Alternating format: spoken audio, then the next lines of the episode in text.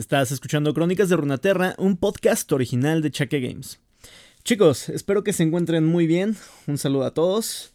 Esta semana, antes de comenzar el podcast, la historia de esta semana, me gustaría mandar un par de saludos a un par de chicos que me han estado mandando buena vibra. Eh, el primer saludo es para De Santino Urbano. De Santino Urbano que me fue a dejar un comentario de muy buena vibra ahí al YouTube. La verdad es que lo agradezco bastante. Me anima bastante ese tipo de, de ahora sí que de buena vibra, de comentarios que me hacen seguir con este proyecto.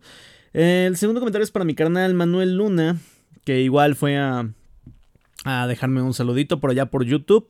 Te recuerdo que si quieres dar acotaciones sobre algún episodio, si quieres dejar tus comentarios, si quieres ah, dar un poco de retroalimentación respecto al, al podcast, puedes dejar tus comentarios en mis redes sociales, que te dejo los links en la parte de abajo. Muchas veces tal vez eh, no te das cuenta o muchos no nos damos cuenta porque no leemos la descripción de los episodios, pero en todos los episodios dejo regularmente los links a mis redes sociales, que en realidad son Facebook, YouTube y Twitch. Aún no estoy seguro de si voy a hacer algo propiamente en Twitch. En YouTube, básicamente por el momento estoy subiendo el mismo contenido de podcast.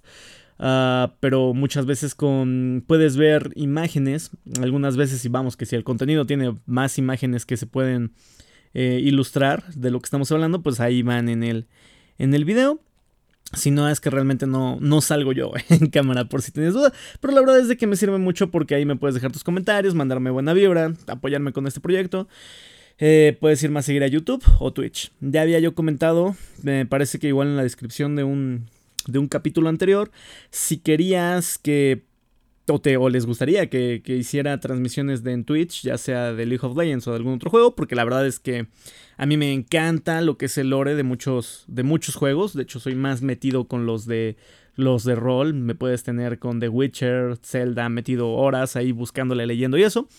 Ah, pero bueno, podría ser de cualquier juego en realidad. Si, si te gustaría que estemos en, en Twitch o en YouTube, tal vez volver a subir videos, pues házmelo saber en la caja de comentarios, que para eso, para eso es para lo que más me está funcionando ahorita YouTube.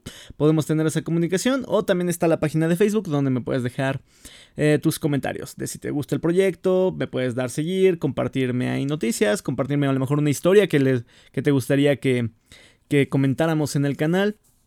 También me podrías dejar tus sugerencias allá, en la caja de comentarios o en el caso de Facebook, eh, por un mensaje directo. En fin, los dejo con el tema de esta semana, que ahorita está un tanto de moda. Ya saben cómo son los campeones hoy en día, están completamente rotos, no tienen sentido. Y en el afán de rito de buscar ah, variedad en el juego, hacen unas cosas, pero fumadísimas. Se fuman un porro del tamaño de Cristo. Entonces, bueno, los dejo con el episodio de esta semana. Espero les guste. Hasta luego. Casante. El orgullo de Nazuma. Casente creció sumido en la historia de su tierra. A la hora de la cena, su padre narraba historias de sus ancestros, quienes con su fuerza y bravura resistieron la tiranía de los ascendidos. Su madre contaba acerca de las temibles bestias que estos fundadores de Nazuma habían matado mientras atravesaban Shurima rumbo al sur, y como habían descubierto una zona fértil con los más raros tesoros del desierto, cascadas bulliciosas, acantilados boscosos y una copiosa fauna. Lejos del alcance de los orgullosos ascendidos, la República Libre de Nazuma echó sus raíces. Kazanta absorbía cada palabra y juró convertirse en el mejor guerrero cazador de Nazuma, uno que estuviera a la altura de los héroes de esas historias y que logrará guiar a su pueblo en generaciones venideras. Durante dos décadas, Kazante entrenó con muchos maestros de artes marciales, sin embargo, fueron sus padres quienes le inculcaron el respeto por los enemigos de Nazuma, despiadados depredadores y caudillos imperialistas que anhelaban los recursos de la ciudad-estado. Le recordaban que para seguir siendo una república libre se necesitaría más que solo fuerza bruta.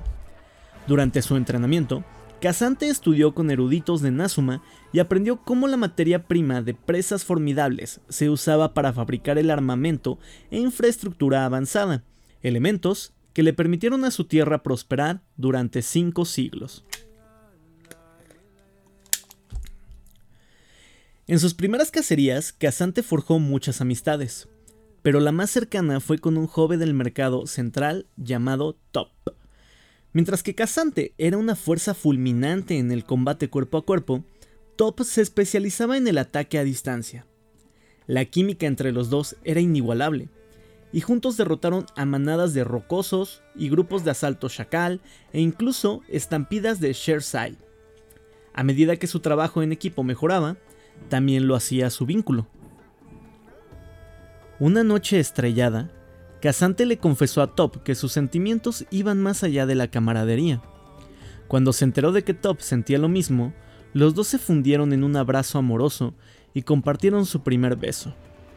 Estando juntos, en ese instante bajo las estrellas, todo parecía estar bien. Pero no era así. Dos ascendidos, el emperador Asir y el mago Sherat, arrasaron el continente en una guerra para apoderarse de Shurima. Ambos desplegaron monstruosas abominaciones entre las filas de sus fuerzas. Los exploradores de Nazuma no tardaron en avistar a una de aquellas criaturas, un predador colosal, mezcla de león y cobra que estaba perdido y ahora aterrorizaba la sabana cercana. Cuando los líderes de la ciudad-estado preguntaron quién podía aplacar a la bestia, Casante y Top pusieron a disposición todo su poder. En su primer intento, la bestia evadió todos sus ataques con poderes que ninguno de ellos había visto antes. Descubrieron que su coraza, que se extendía desde la cabeza hasta la cola, se regeneraba después de cada golpe no letal. Los hombres no consiguieron lastimar a la bestia y no tuvieron más remedio que huir de la guarida de la cobra león, que quedó libre y deambulando. Entonces lo intentaron una y otra vez. La frustración quemaba las entrañas de Casante. Para convertirse en el mejor de Nazuma, tenía que matar a la bestia.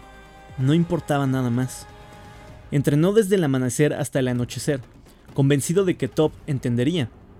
Mientras tanto, Top se dedicó a estudiar a la bestia. Le presentó a Casante diferentes estrategias y observó cómo su compañero asentía durante los descansos entre los enfrentamientos con sus incontables muñecos de práctica. En silencio, Top se preguntaba si ellos dos eran lo suficientemente fuertes. Su mayor éxito fue un entrenamiento en el que lograron obtener un pedazo de la coraza de la cobra león. Top lo tomó como un progreso y pensó que si buscaba más ayuda, podrían avanzar más. Pero Casante estaba furioso. Había comenzado a considerar a la Cobra León como su proyecto personal, y cualquier cosa que no fuera a asesinar a la bestia era un fracaso. Los héroes que tanto había idolatrado en su infancia nunca habían fallado en la batalla, por lo tanto, Casante tampoco fallaría, ni mucho menos aceptaría más ayuda en la batalla que se había convertido en una prueba de su valía. Había probado las ideas de Top, que no estaban funcionando, y ahora su compañero creía que no eran suficientemente fuertes. Casante no lo aceptaba. Comenzó a preguntarse si Top era un peso muerto, y pronto descartó las estrategias de su compañero por considerarlas inútiles. Dolido, Top insistió en que el entrenamiento sin táctica no era la solución. La otrora admirable determinación de Casante se había convertido en un imperioso afán egoísta. A medida que su dolor y enojo se agudizaban, los siguientes enfrentamientos con la Cobra León resultaron en más peleas internas, y las palabras que se decían fueron mermando hasta que ya no se dijeron nada. Finalmente, parecía que lo único en lo que estaban de acuerdo era en que tenían que separarse. Durante el siguiente año, Casante continuó con su entrenamiento. Envuelto en la terquedad y la soledad, había progresado, pero el progreso no era una victoria. Con el tiempo, llegó a la abrumadora conclusión de que para derrotar a la bestia necesitaría algo más que solo su fuerza. Necesitaba ayuda. Casante juntó el coraje necesario para ir donde vivía Top, pero allí se enteró de que su antiguo compañero había regresado al mercado central. En su lugar, lo recibió la tía de Top. Al despedirse, ella le entregó el diario de Top y le explicó que su sobrino lo había dejado para ayudar a Casante en la lucha contra su mayor monstruo. Casante inspeccionó con detenimiento el diario de Top. Poco a poco se fue dando cuenta de los patrones en sus errores, y, cuando llegó a la parte de la cobra león, no pudo creer lo que venía en sus ojos. Top afirmaba que la bestia era un Bakai, un ser que no había logrado ascender. Tenía la teoría de que Sherat, conocido por su vil uso indebido de la magia, había obligado a la fauna shurimana a fusionarse a través del ritual de ascensión. Absorto, Casante leyó el diario de punta a punta y descubrió las teorías de Top sobre cómo asesinar al Bakai. Había muchas ideas que él nunca había siquiera considerado. Para esa noche, ya había ideado un plan para practicar los métodos de Top en monstruos menos poderosos. A medida que sus habilidades crecían, Casante rememoraba las enseñanzas de sus padres y se daba cuenta de que su orgullo le había jugado una mala pasada. Nunca había respetado las ideas de Top lo suficiente como para intentarlas seriamente. A decir verdad, Casante había respetado más a su enemigo que a su propio compañero. Con el tiempo, aceptó sus defectos y logró seguir con su vida, agradecido por lo que habían compartido y también por poder seguir con su propio camino con una nueva perspectiva. Bajo un cielo escarlata, Casante se acercó a la cobra león una vez más. Calculó cada uno de sus movimientos, esquivando los ataques de la bestia y golpeándolo cuando ella se exponía. El amanecer se convirtió en anochecer. Sus armas estaban destrozadas y su cuerpo ensangrentado, pero tenía un espíritu obstinado. Cuando la criatura por fin se cansó, Casante encontró su oportunidad. Inspirado en las teorías de Top, y acorraló a su enemigo contra una cascada de Nazuma, cuyas aguas naturales debilitaron a la coraza de la cobra león y le permitieron a Casante finalmente asestar un golpe mortal. Exhausto, Casante permaneció de pie, orgulloso, no por lo que había logrado, sino por el camino que había recorrido. En Nazuma, homenajearon a Casante tras su regreso, Siguiendo la tradición, donó el cuerpo de la criatura a los eruditos para que lo estudiaran y conservó solo un par de fragmentos de la coraza, para poder perfeccionar el diseño de sus características armas Tofo. Ahora sus armas conservaban las propiedades regenerativas de la coraza, de modo que, cuando la pesada capa exterior quedara rota, Casante pudiera seguir blandiéndolas como espadas filosas hasta que se restablecieran. Como último detalle, grabó en cada tofo algo que Top había dibujado en su diario, un símbolo que representaba a la cobra león. A pesar de que su tiempo juntos había terminado, Casante sabía que jamás habría alcanzado el éxito él solo. Hoy, Casante es aclamado como el orgullo de Nazuma, pero si desea convertirse en el mejor de los líderes, sabe muy bien que no puede permitir que el ego le nuble el juicio. El futuro de su hogar, con los ascendidos al acecho, es incierto. Pero Casante sabe que si Asir o Sherat osaran marchar hacia el sur, él estará listo para la batalla.